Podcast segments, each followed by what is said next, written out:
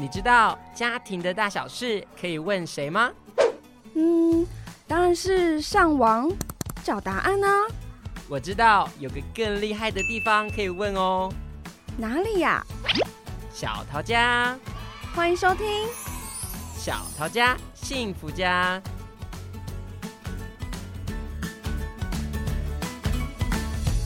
扣扣扣，这是谁的家？欢迎光临小桃家幸福家，我是今天的主持人丽文。今天呢，我们要邀请大家一起来探索情绪的议题哦。我们邀请到的呢是 IEQ 团队的发起人李一清临床心理师，来跟大家谈一谈情绪。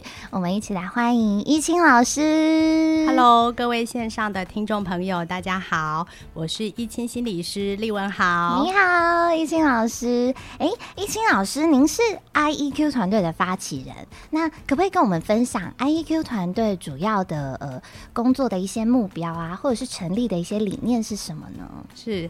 呃，其实我在我是临床心理师，是。那我在工作的呃，目前已经大概十五年了。哦。那在工作的前十年，其实我是在长庚医院工作。是。那长庚医院大家都知道，就是呃，服务的家庭其实已经很多了。嗯。但是在最后几年，其实蛮深刻的感受到，近几年孩子情绪的议题是越来越多，没错，情绪的张力、情绪的强度都越来越强。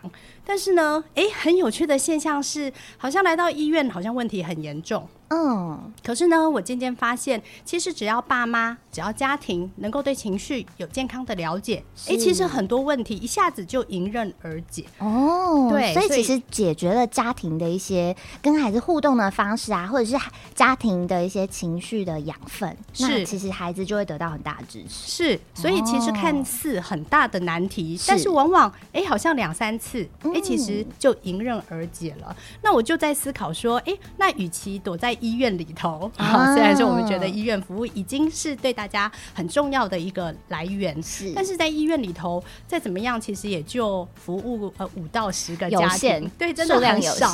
所以后来呢，我就觉得，哎，应该要走出医院，进入社区来接触更多的家庭。于是我们有共同理念的一群心理师，就组成了 IEQ 爱互动的心理师团队。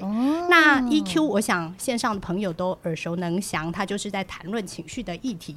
为什么前面加一个 I 呢？是因为我们发现情绪的议题往往跟互动有很大的关联性，嗯、所以在谈情绪的时候，如果能够在互动当中彼此用。呃，有 EQ 能量的方式互相相处，嗯、其实对双方来说都是成长的契机。哦，真的哎，我而且我觉得情绪就是人跟人的互动，一定会里面就一定会包含情绪。所以其实老师提到的互动这件事情，我觉得是非常需要学习的。确实，而且现在好多家庭，像我现在在幼儿园工作，我们班都会有好多小朋友一遇到情绪就会爆炸。没错。可是其实仔仔细的去看哦，这些情绪。都是因为家里的相处的习惯，或者是应对情绪的模式，那孩子就把他带到学校跟其他小朋友互动，所以好好好多时候小孩的爆炸也不是他们有故意要去爆炸，或是要去伤害别人，可是他也是被困住的。是，嗯，所以我我今天也好期待老师可以跟我们分享一些情绪的对应的策略，尤其是现在我发现好多小朋友啊，因为他们平常在家里都是玩平板。玩手机，然后可能现在的家庭也比较多是单一的孩子，比较少跟手足互动，也不像以前大家庭会有什么姑姑啊、舅舅、叔叔，只是到处都可以跟人互动。所以现在的小朋友好多时候遇到人际互动的困难的时候，就一下就会卡住，然后就不知道该怎么做了。那今天呢，我们要邀请老师呢，从你。不，嗯，临床上啊，还有食物上的经验来跟我们分享一些情绪的好方法。那首先，我们来听老师跟我们分享一个小故事，好不好？好，这个故事是关于一个叫恩恩的小朋友，对不对？没错，恩恩呢，他是一个小一的男生，哈，那就跟很多很多的小男生、小女生一样，哎，他也学了一些才艺，哦、嗯，那其中有一项呢，就是学跆拳道，哦、现在超流行的，没错，而且有没有觉得男生打跆拳道感觉就是哦，威风的感觉，对，很帅气。对，那恩恩也是一样哦，一开始去学跆拳道的时候呢，每天哇塞都就是很早就刚刚很热血。这个元气满满的跟妈妈说：“走，我们要去上课了。”是，可是过了一段时间，哎、欸，不知道为什么出门的时候他就开始变得有一点拖拖拉拉，嗯、哦，而且呢。呃，问他说：“哎、欸，赶快出门，赶快出门！”好，催促他，是，他就脸就板起脸来，然后脸很臭嘟嘟的说：“哦，哦很累耶，哦，哦，跆拳道超难的，那么多动作要记，哦，怎么样怎么样，很痛，好、哦，我不想再上了啊。”可是小朋友他嗯嗯一开始不是充满着兴奋的感觉，哎、欸，要去上跆拳道，很开心，很开心，他怎么会突然情绪转折这么快，变得很抗拒啊？其实遇到像这样子的事情啊，是大部分爸妈 应该都会觉得非常烦恼哦。对。不是只有跆拳道，像学钢琴啊，像学珠心算。因为可能一开始说，哎、欸，妈妈我要学那个，然后妈妈缴学费了，全全期都缴，然后上一两堂课说，哦、呃，我不想上。对，很多爸妈在孩子刚开始要学才艺的时候，其实大人会想到一些比较实际的条件，好、哦、像是学费啊，好，你有没有兴趣啊？那其实大部分小孩都会看起来就是眼睛发光的说，我要上，我要上，我好喜欢哦，这也很新鲜呐、啊。对对对，所以很多爸妈就觉得说，好。你说的哦，你确定要上哦？好，我就帮你报名，这样没错。但是，一段时间之后呢？哎，孩子态度上突然的转折，是，其实大人就容易感觉不解，而且可能会有点生气。对，很。我自己小时候学才艺的时候啊，我也就是会有点三心二意，然后我爸爸妈妈就会对我发火，就是说你自己说你要学的，你就要把它学完。然后我就会觉得啊，继续学的时候会好痛苦。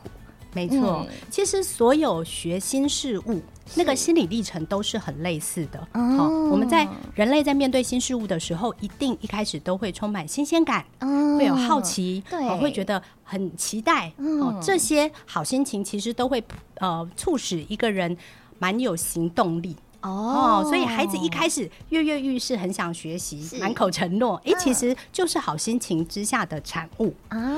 然而学习过了一段时间，好，所有正常人类都一样，开始熟悉之后，新鲜感本来就会慢慢的下降。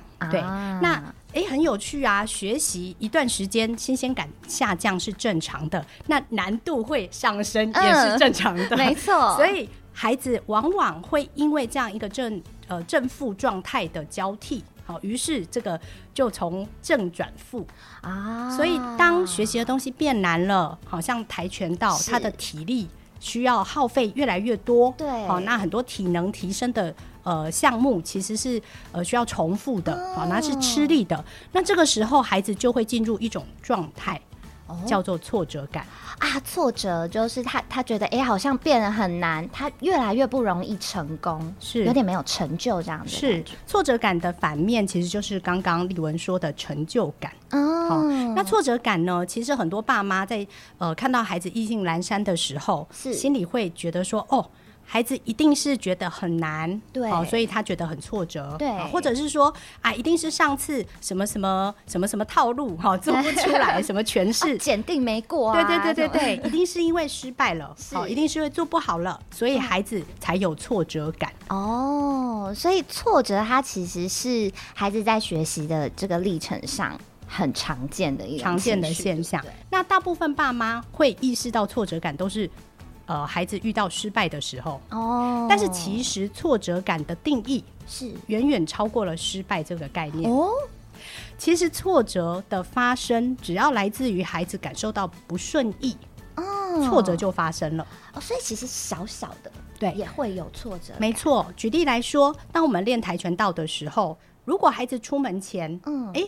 他本来正在看电视，对，结果不能看了，啊、大结局，大结局被打断了。是，所以那个时候，哎、欸，挫折感其实也是有存在的、喔、哦，不是只是跆拳道这件事本身失败了，检、哦、定没过了，好像大人心中想的这么大的失败事件是。才叫挫折感，哦，其实不是。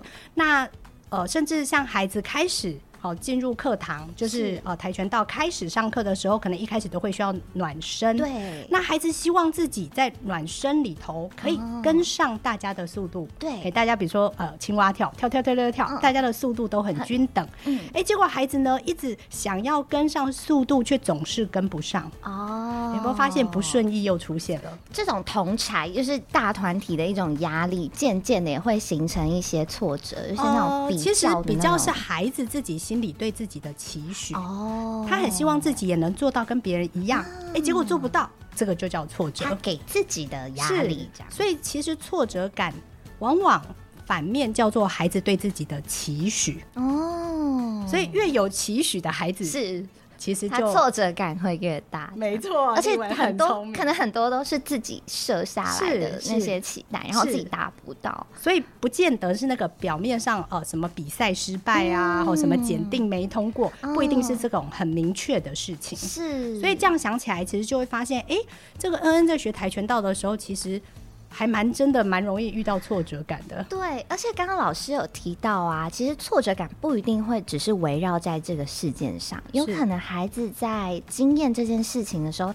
这个事件相关的人事物，例如说时间啊，时间跟他喜欢的卡通是嘎在一起的，或者是这个团体里的一些人呐、啊，没错，都是会形成这个挫折感的，很有可能的一些因素。是，比如说小小的，像是教练称赞了另外一个人，啊、可是我没有被讲到、欸，对，孩子那么想要被称赞，他有一个想要。对不对？结果没有，哎、欸，这就是挫折，就很失望。是，所以这样子大大小小一丁一点的累积，很多时候挫折感就会在后面的过程就是越来越成型凝聚、嗯。对，那老师，如果像这些挫折感出现的时候啊，我们可以怎么样帮助孩子长出一个面对他的能力呢？嗯，其实很多爸妈呀，就跟丽文的这个心情是很像的，是，也就是看到孩子挫折感，我们一听。哈，我以为失败跟没通过才叫挫折感，没想到，没想到，平常上一堂课就有那么多大大小小的挫折累积，哇，那怎么办？我好希望孩子可以转眼就度过。哎、嗯欸，我可以做些什么可以帮孩子？是，哎，很想帮孩子，对，非常非常想要解开他那个挫折的那个结。没错，没错。不过啊，我通常都会鼓励爸妈，第一步其实不是要解开那个结哦。而是要看懂那个结哦，不是不是赶快去把它打开来，而是先去理解这个结是怎么形成的，然后把这个结看清楚，是才能够陪着孩子去经历，陪着孩子去共同共处。哦，老师，你提到的是经历跟共处，不是去解决它耶。是，所以很多爸妈吼，嗯。常常在看到孩子呃上学呃的学才艺之前拖拖拉拉的时候，哦、其实爸妈眼中看到的都是孩子的情绪反弹，哦、对不对？哦、对对对，所以很多爸妈会看到说哦。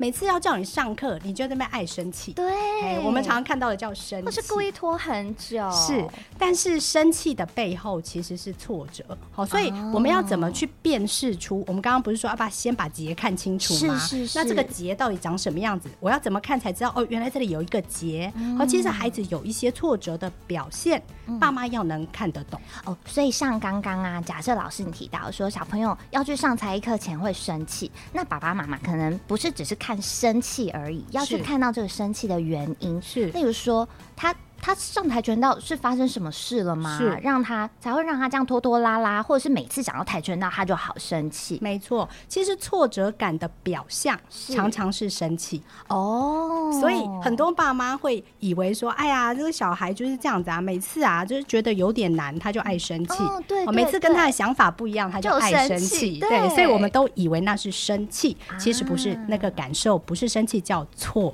折哦。挫折是失败的，我做。做不好的感觉是，所以我们要去解读这个结的时候，我们其实要先去梳理一下孩子的一些经验，例如说，可能可以去跟孩子谈一谈他在上跆拳道课的时候啊，有没有遇到一些呃不愉快的事情啊等等的，才是去去认识这个这个生气背后的这种挫折是怎么形成的。丽文说的没错，所以其实我们会说，在生活中常常跟孩子有聊天。其实是蛮重要的、嗯、哦，真的，而且是聊天哦，不是不是拷问，不是故意，不是问你今天今天跆拳道考试过了没？嘿，或者说，哎、欸、啊，你最近为什么不上课？你是遇到什么事吗？可能小孩自己也不见得搞得清楚。嗯、是，但是如果以聊天的方式，哎、欸，每次上完课都稍微了解一下，说孩子今天在上课的过程中有哪些经历啊，是很中性的、好奇的去了解孩子的经历。嗯，透过那个过程，爸妈能够就比较能够想象或感受，哎，是不是挫折其实已经在某一些点上。有一点开始呃萌芽了。是。那因为要孩子，尤其是像这种低年级以下、七八岁以下的孩子，他自己要能说出哦，我很挫折，其实是很不容易的。嗯。那大人必须透过孩子在讲事情的过程，去揣摩他的心境，嗯，才有办法把那个挫折感给拿捏出来。是哦。不过这个地方我有点想要打一个打个岔，因为老师刚刚其实提到一个概念，叫做好奇的概念。那这部分呢，因为我觉得。我之前啊，在跟一些家长讨论孩子的议题的时候，我们都会鼓励家长说，我们要对孩子产生一个好奇心，你去了解他在学校发生的事情，你才会跟他的心更靠近。然后后来爸爸妈就跟我说，老师，我就我昨天我最近回家都有跟小孩聊天啊，啊，他还是很就是都对我很冷漠这样。然后我就问说，那爸爸妈妈，你下次可不可以录下来，你是怎么跟小朋友讲话？然后就例如说，他一回到家，然后爸爸就说。啊，为什么？为什么你的书包没放好啊？啊啊啊！你的水壶，你的水为什么这样放？那就是其实我我觉得好像为什么啊这样子的问句的开头会让孩子感受到另外一种挫折，就是哎、就是爸爸妈妈今天来找我讲话，是不是就是要来找我茬，来挑我错？那这个问句的一开头，其实已经让孩子有点点筑起一个防备的墙了。所以如果爸爸妈妈要嗯、跟孩子去聊天这件事情，我觉得要也要去去认知到你们的聊天的那个节奏跟氛围是什么样的味道。因为像老师提到说，去跟孩子聊天，聊学校的经历啊这些的。如果我们今天的角度是说，哎、欸，我好想听听看今天在学校发生什么事情哦，我觉得这样子的氛围是很舒服的。可是如果今天是说，嗯、呃，你今天在学校做什么啊？啊，为什么你没有什么什么什么怎么样？就会让小孩感受到就是，呃好像我要跟你讲学校，就很有压力的感觉。没错、嗯，所以我觉得老师提到这个好奇的点，我还蛮鼓励各位大人们，就是去跟自己的心里去做一些对话。是，其实丽文刚刚那两句示范呢、啊，就非常明显。嗯、哦，各位线上的朋友，如果您有兴趣，可以回拉一下。刚刚丽文在说：“哎，你今天在学校发生什么事啊？”的口气里头，其实我们就听得出好奇。嗯，可是第二句。啊，你今天在学校是怎样？呃、一听就知道不是好奇。是、哦，所以爸爸妈妈要聊天的时候，很多爸妈会觉得说：“哎、欸，是不是有什么诀窍啊？”嗯哦、其实诀窍很简单，就两个。嗯，第一个就是口气上是好奇的。啊，是哎、欸，我好想知道什么什么，对，我好想知道。然后第二个这个诀窍叫做。可以先从好心情的事情开始哦，像说分享看看你今天在学校做了什么好事情啊，开心的事啊，有没有被人家称赞啊？是，或者是遇到有没有好朋友跟你说一些开心的话啊这些的。其实很多爸妈会真的想跟孩子聊 聊事情、聊心情，都是有事发生的时候。对，通常常常都不是什么有有的时候家长也会说。老师要来找我讲话，好可怕，因为他一定是来跟我讲小朋友不好的事情。然后，所以，所以很多家长都会很担心老师事实上要来讲讲什么事情。对，所以其实小孩也一样啊。如果每次爸妈来讲话都是灵魂拷问，对对，都是拷问或者不是什么坏事，不然就是要讲道理哦，等下小以大义。其实孩子大部分就容易紧闭他的心房哦。是，那所以其实这里就点出一个很有趣的现象，是哦，就是我们往往在看到事情。发生的时候，好，比如说像这个恩恩，好不想上跆拳道，我们会觉得这是一个坏事情，对，所以我们会觉得说，哎，要解决的方法好像是要让这个孩子的挫折感消灭，嗯、对，哎，就我们不要感的感觉挫折，嗯，好，事实上呢，今天要来跟大家分享一个很有趣的事情，嗯、就是要帮助孩子培养耐挫力，耐挫力的时候，其实重要的。并不是消灭坏心情，是，而是培养好心情。哦，所以不是把这个东西变不见，而是长出一个应对它的一个能力的感觉，也就是呃，跟挫折互相平衡的能量，哦、而这个能量就是好心情。哦，那这样子的耐挫力，我们可以怎么去提升它，或者是我们可以怎么样帮助孩子长出这样的能力呢？呃，其实要长出这个耐挫力，是好。我们刚刚提到培养好心情，好强化好心情是一个重要的基本功。是。那为什么说是基本功呢？它其实就像我们这个 COVID-19 这个大肆虐的时候，其实我们都要打什么预防针？疫苗。对，要打疫苗。嗯、打疫苗、打预防针的目的就是以备不时之需。对。所以我们培养耐挫力的方法，不是遇到挫折的时候培养。而是在平常就要培养哦，有点像是你的呃身体就要一直保持好健康，所以到时候病毒来的时候，因为你本来就有一个健康的身体，它就不容易入侵你的身体的感觉。没错，那所谓的健康的身体，哦，我们可以说就像是健康的心灵，嗯，而健康的心灵它背后的基础就叫做好心情。哦，好，那我我来就是跟丽文就是做个小考试哦。哦好，线上的朋友也可以就是。偷偷在这个您自己家里回答一下，是。那我想要问问看丽文啊，好，您说得出哪些好心情啊？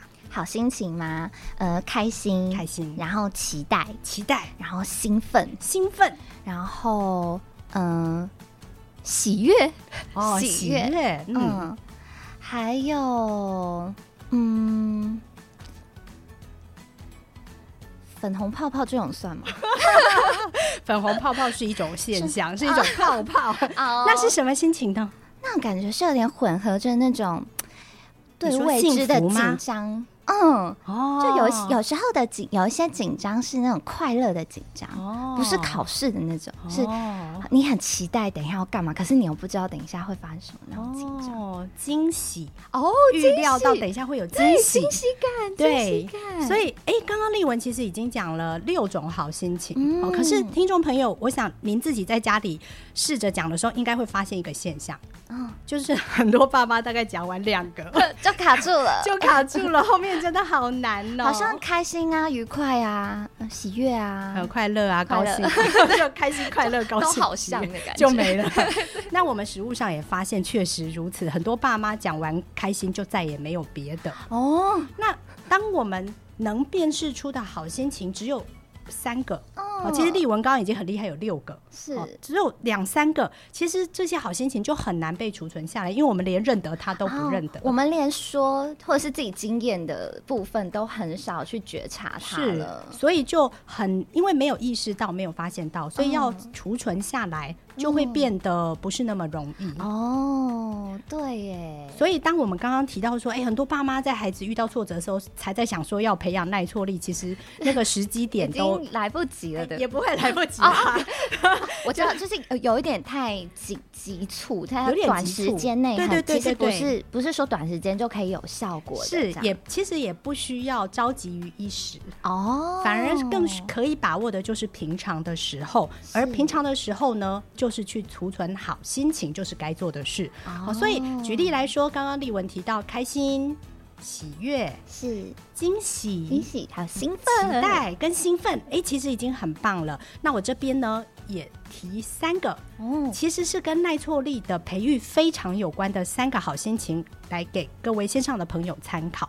好，第一个叫做这个有趣哦，oh, 有趣。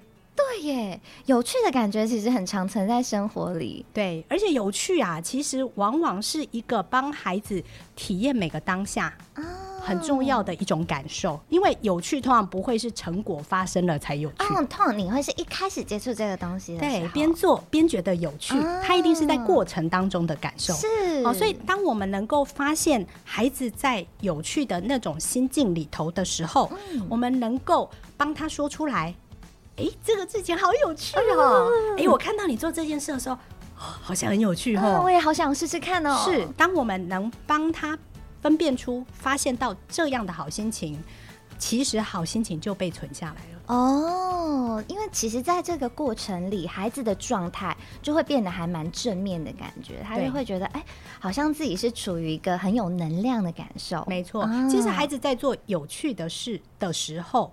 他沉浸在有趣心情的当中，可是他自己知道吗？他可能不会觉察到自己，他可能不会发现自己的感受。哦，就像我们现在正在线上聊天，嗯，对不对？那不知道丽文，您现在有没有心情？我现在刚刚老师讲完有趣，我就觉得嗯，真的很有趣，因为我没有想过有趣也是一个正向情绪。对，那我们现在聊天其实也很有趣。对，但是当我没有说出“有趣”这个词的时候，其实它就是一个稍纵即逝的感受。嗯，但是当我说出来之后，哎，我们未来再回想，哎，就会觉得啊，好有趣哦，那个感觉就浮现了。是，所以说情绪本身就是一个储存的方法。有点像贴一个标签。然后你你有一天要往回翻的时候，你就可以翻到那个标签，然后说啊，有趣的这件事情，对，它就是贴标签。所以当我们说啊，某某地方好好玩哦，你说哪里哪里，哎、嗯，你把标签拿出来，说啊，那个地方很好玩，花莲很好玩，哪里很好玩，哎，大家就清楚了，嗯、那个经验就可以重重新播放。所以这个词它其实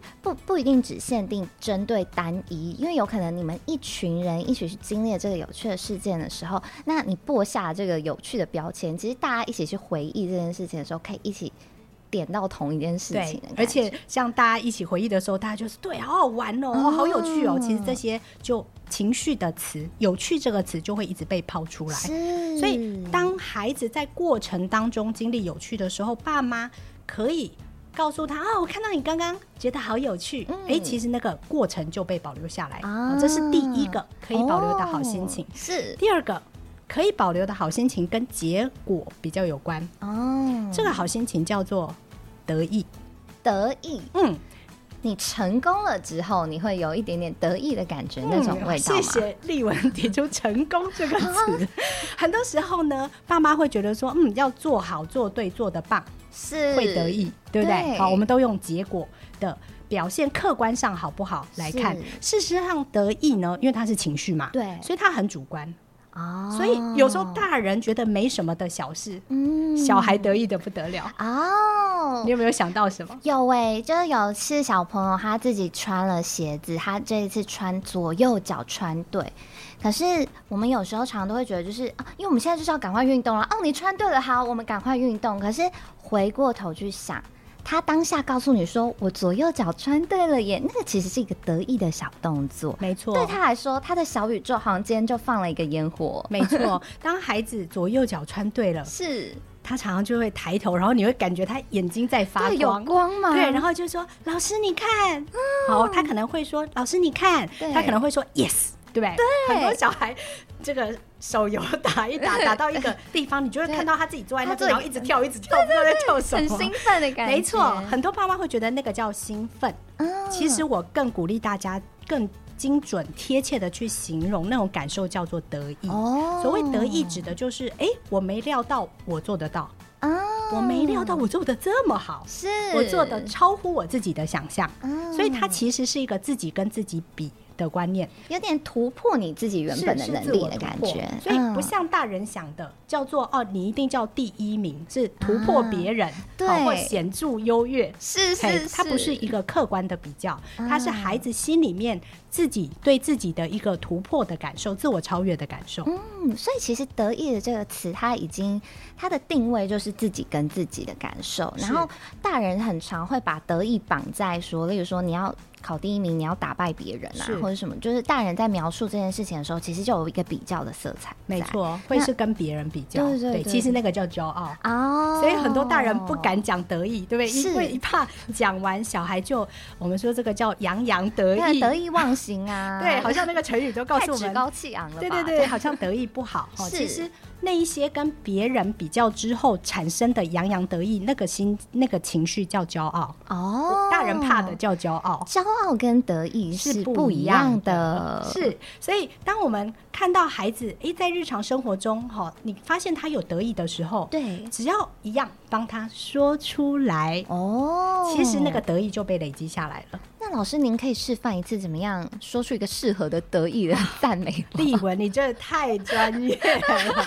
虽然听的时候大家都觉得用说好像很简单嘛，对说开心啊，说得意，说有趣，不是很简单吗？但我深深发现，很多爸妈因为没有这个习惯，是，所以当要说的时候，连句子都说不出来，感觉很很有挑战，是就很卡。那我自己的呃。我相信每个人在讲情绪有他自己的习惯风格啦，是好，但是一定第一次你要讲讲看。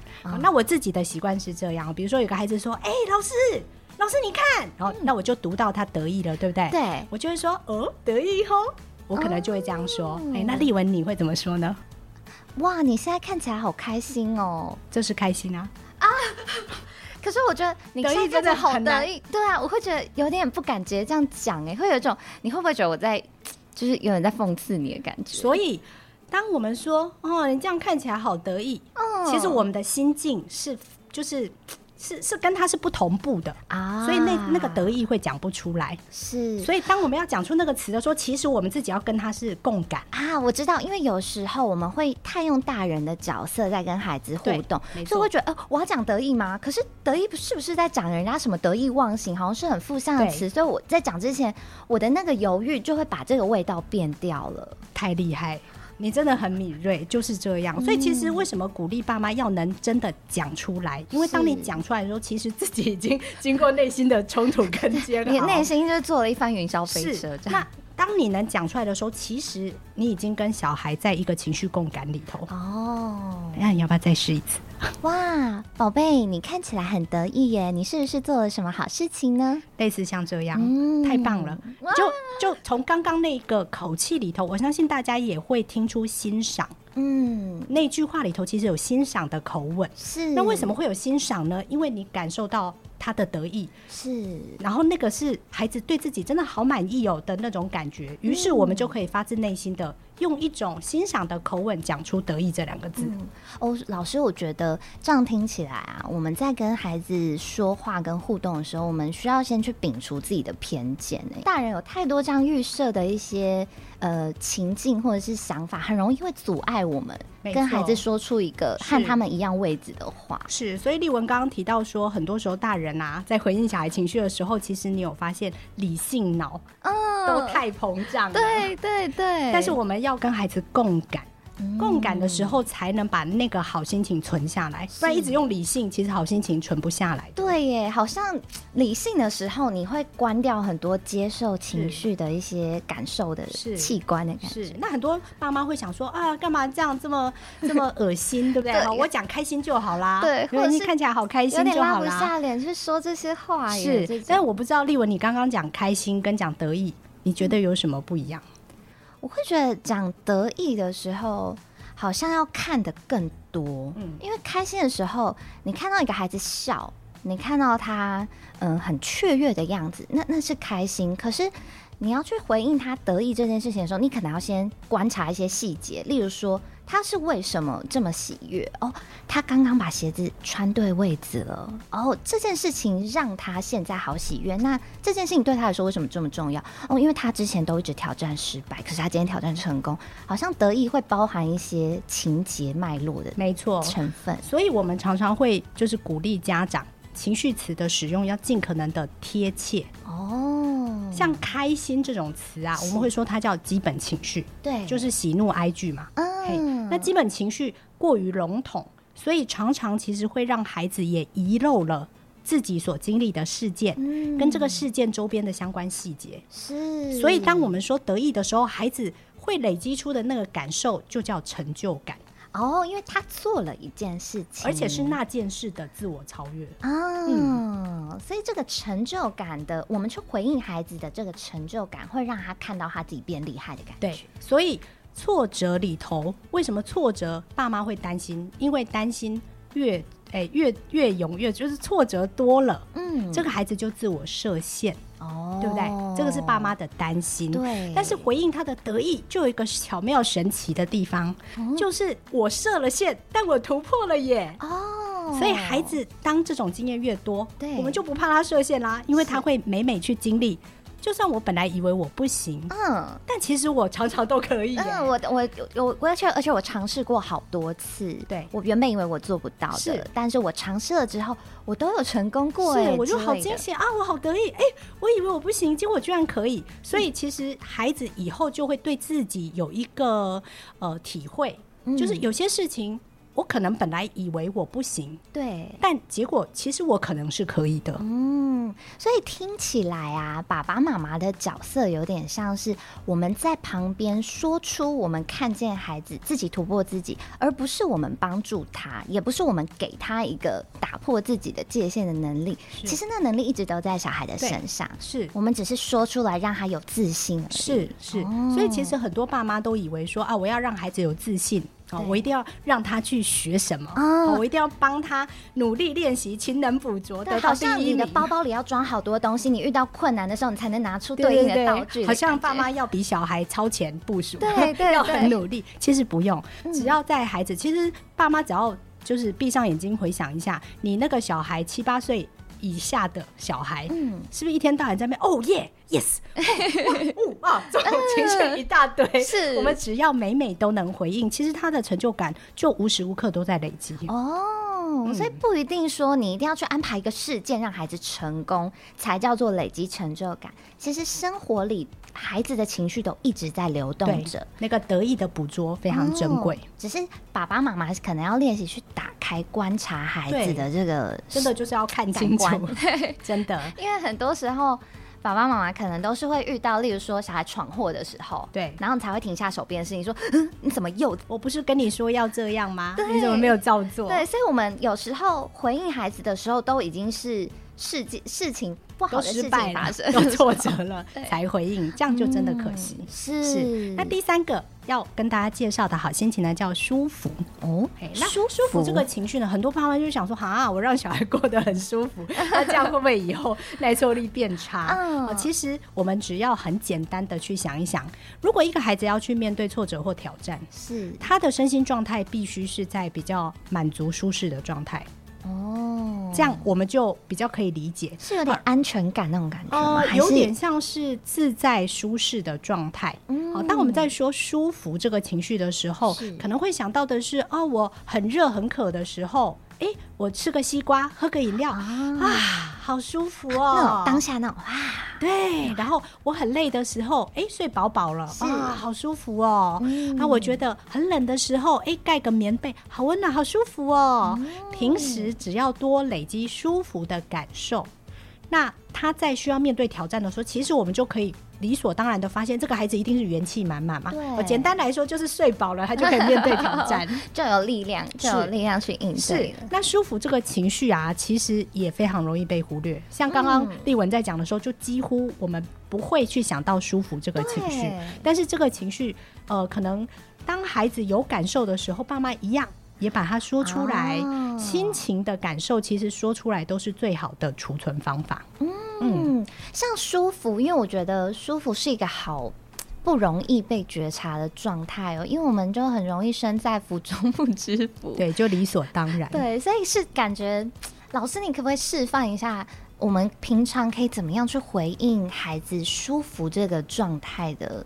语言，我们可以怎么去说？其实很多爸妈，尤其很多妈妈，现在最习惯就是睡前陪睡。哦，我不知道大家是不是睡前都有陪睡，哄小孩。对，其实孩子在准备要睡觉的时候，妈妈在旁边陪。好，常常很多孩子，你看会看到他做出一个动作，可能抱着妈妈。哦，好，或者就是眼睛眯眯的，然后你会觉得他那个满脸就是。有一种舒服的感觉，啊、那这个时候就是嗯，好要睡觉啦，爸爸妈妈好舒服哈，哦，就类似像这样，它就是一个舒服的储存，是，是。哇，这感觉很细腻，爸爸妈妈也要先要有这个感受，对不对？你自己也要先在一个很舒服的状态下，然后你去跟孩子一起感受这个感觉，然后你的语言啊，跟你的心境也会。跟孩子是在同样的一个频率里，对，而且你知道陪睡陪一陪啊，嗯、然后就说啊这样子很舒服啊，然后你你会感觉自己情不自禁就也想要摸摸他的脸啊，而且你的动作也会变得很温柔。哦，那就代表其实那样的情绪的氛围已经笼罩在你们两个之间，是。是，那这种情绪的共振啊，其实很简单来说就是大家说的安全依附哦，嗯，就其实这样子的。状态，它就已经是一个安全依附的一种一种养成，对，它就是一个共振嘛。无论你共振孩子的是得意，是。或是有趣，或是舒服，只要你跟他的情绪尤其是好心情是在共振里头，嗯其实那就是一个彼此互相在一起的感觉，嗯它就是安全感。那我们其实很直观的也会知道说，哎、欸，耐挫要怎么耐挫，就是一个安全后盾啊。对，有安全后盾，我就很耐挫了嘛。嗯、是，所以才会说好心情其实才是培育耐挫力最重要的基本功。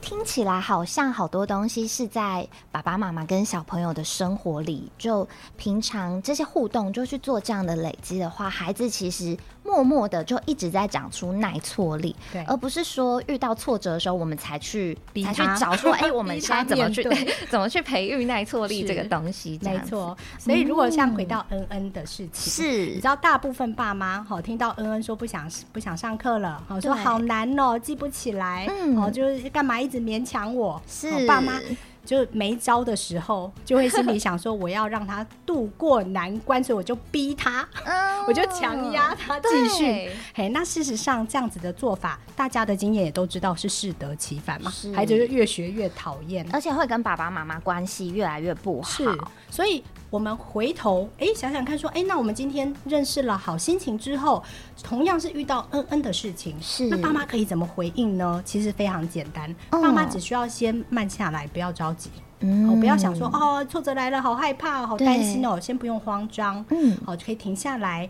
然后呢，孩子说不要，不要去，不要去啊。那我相信大部分小孩半推半就还是去了。对，去的时候，爸妈只要在过程当中看到孩子有得意的瞬间，嗯，有感觉有趣的时刻，是就跟他共振。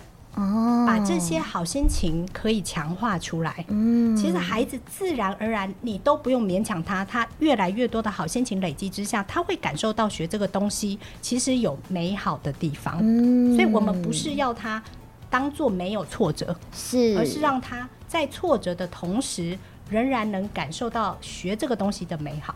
嗯，就去看见，其实也有好心情的地方。那这个好心情，它会让在孩子心里会去平衡掉挫折带来的这种感觉。对，对，对，就是平衡挫折带来的感觉。是、嗯，那孩子也会觉得说，哎、欸，不会每次遇到要上跆拳道就吵架吗？哦。对，就而且如果爸爸妈妈跟孩子一起去面对跆拳道，一起陪恩恩去面对跆跆拳道这件事情，爸爸妈妈的态度是给他那种很有支持感觉的的那种味道，他应该也会变得就是哦。对，原本对这件事情的抗拒，会因为爸爸妈妈让他有很舒服的感觉，他也会比较愿意去打开心房啊，或者是去调整原本面对这个东西的那种厌恶感。是，所以很多爸妈都误以为说，哎，孩子挫折的时候，那个支持他的意思就是小孩说不学就不要学。哦哦，就把他大家以为支持是这个意思，对，其实不是，支持的意思是。陪着他去感受过程当中的美好，这叫支持。嗯、哦，所以大家就会发现说，哦，所以爸妈在看到挫折的时候，爸妈本人不要先挫折哦，爸妈不要觉得哎呀糟糕了怎么办？先不要被小朋友的情绪带着走。对，嗯、那爸妈希望小孩继续学，哎，结果小孩不要，是是不是爸妈也有挫折呢？对，因为爸妈想要的就无法达成，爸妈有挫折。当爸妈能够意识到，哎。自己在经历挫折，然后去调整心情，陪孩子去看到好的、好好的这个好心情的经验。嗯，其实对孩子来说，它就是一个共同成长的契机。嗯，所以我们才会说，哎，爸妈的耐挫力也很重要。对耶，因为爸爸妈妈也要有。看见好心情的能力，去看呃，去把心里的那种挫折感平衡掉的能力，你才能带给孩子这样情绪的对话经验。没错，那很多爸妈就会想说，好啊，那如果我都已经尽力的这样做了，好，我也尽力的放松自己，看到好心情，共享美好了，哎，结果最后这一期结束，小孩还是跟我说，我不要学了，学完这一期我就不要学了，哎呀、哦，啊，怎么办？嗯，好，那我不晓得耶，如果大家真的。在过程当中，跟孩子共同度过了美好，是哦，是丰丰富富的美好。我不晓得你会觉得这个孩子未来会不会有一天又想起那个美好？他会告诉你说：“嗯、我我想再试试看。”哦，我觉得是会的。那我很多经验里头，其实很多孩子中断了半年，好或中断了四个月，嗯、等他的肌力更成熟了，是，然后他想起过去学的时候，哎、欸，其实很多很有趣、很美好、很得意的瞬间，是，其实他会自己主动说他想再学。嗯，那其实延续着学。也是很好的事情啊，就是那个好的感受，在孩子心里其实是有一个种子的感觉，他可能不会当下长出来，立刻变大树，对 对，可是他在孩子的心里是有影响力的，所以可能日后他在回顾这些经验的时候，他会想到那个正面的感觉，那个好舒服的状态，而不是回想起来都是被勉强、被骂、嗯、很痛苦、对。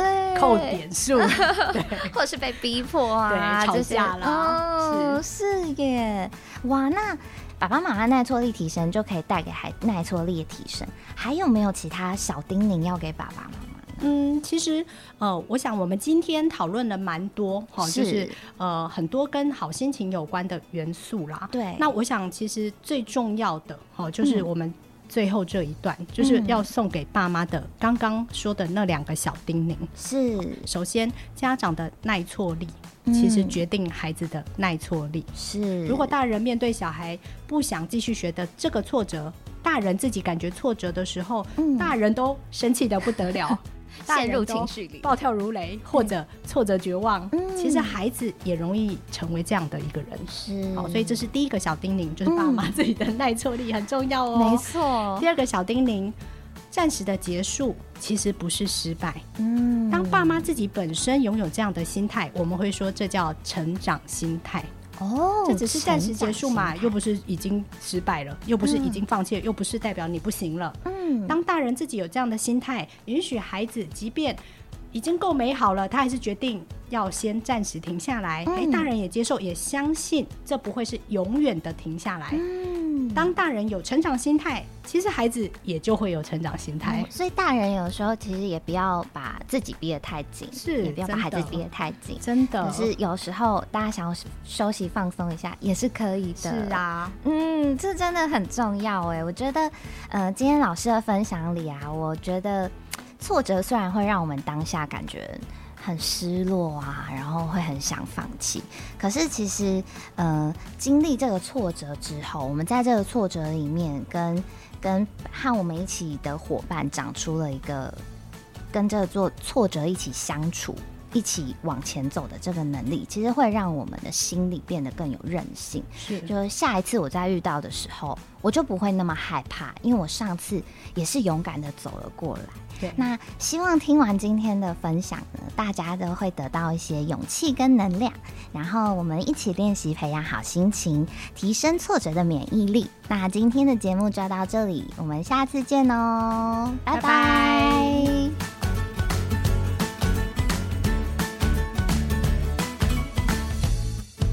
本节目是由桃园市政府家庭教育中心直播。若您对于亲子沟通、子女教养、伴侣相处等议题有兴趣的话，欢迎搜寻桃园市政府家庭教育中心，追踪我们的粉丝专业，并订阅我们的频道哦。